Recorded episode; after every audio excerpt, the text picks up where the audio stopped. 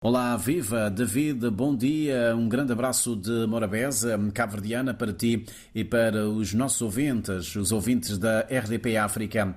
Às quintas-feiras é sempre com imenso prazer que entramos a partir da cidade da Praia, capital cabo-verdiana, para levar à grande família da lusofonia que tão bem a RDP África une na mesma sintonia.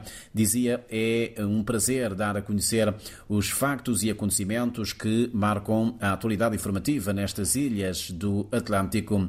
Já lá vamos, primeiro espreitemos o tempo lá fora, céu parcialmente nublado, a visibilidade é boa, 18, 19 graus de temperatura média ambiente, quanto à máxima prevista para hoje, deverá chegar aos 27 graus Celsius.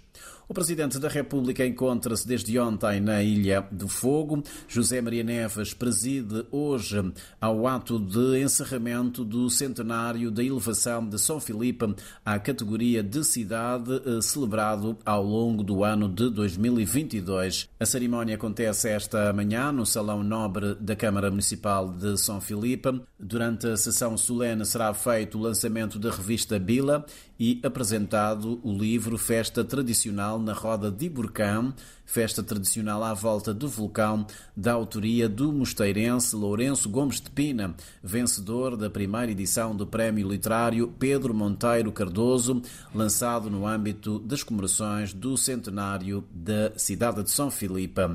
Um outro assunto que continua a marcar a atualidade por cá Cabo Verde desceu para a quarta posição no índice Mo Ibrahim de governação africana. A classificação refere-se ao ano 2020. O arquipélago está entre os países que registaram uma tendência negativa ao longo da década, com crescente deterioração nos últimos cinco anos. Ainda nem o governo nem os partidos da oposição comentaram a descida de Cabo Verde no ranking Ibrahim. Espera-se que o assunto seja referido durante o debate mensal com o primeiro-ministro, que acontece amanhã, se já hoje não for objeto de nenhuma declaração eh, política no Parlamento. O primeiro debate deste novo ano com o chefe do governo tem como tema, escolhido pela UCID, a inflação e a consequente escalada eh, dos preços dos bens da primeira necessidade. Durante as jornadas parlamentares, os partidos políticos foram expressando a sua posição sobre o eh, tema.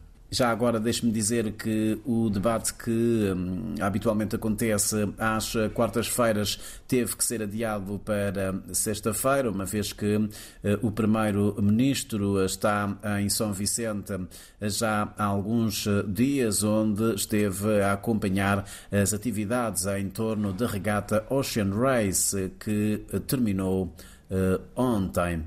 Porto Novo será apresentada oficialmente este sábado como a cidade capital cabo-verdiana de juventude Porto Novo 2023. O ato será presidido pelo ministro adjunto do primeiro-ministro, Carlos Monteiro. Deverá aproveitar a sua estada no Conselho para visitar o Estádio Municipal de Porto Novo e inteirar-se do projeto de iniciação ao basquetebol, devendo ainda assistir a uma jornada desportiva no campo de futebol de Xanditalha. Ribeira Grande de Santiago, Cidade Velha, está em festa. O dia do município vai ser celebrado com um conjunto de atividades. Está prevista uma feira do empreendedorismo Made in Cabo Verde, Terra Terra, evento que se estende até 31 de janeiro, dia em que será realizada a tradicional sessão solene comemorativa do Dia do Município no convento de São Francisco.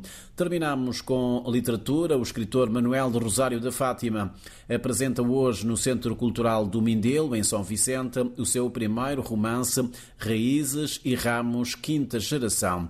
De acordo com o prefácio assinado por Ana Cordeiro, o livro aborda a história de Santo Antão, terra natal do autor.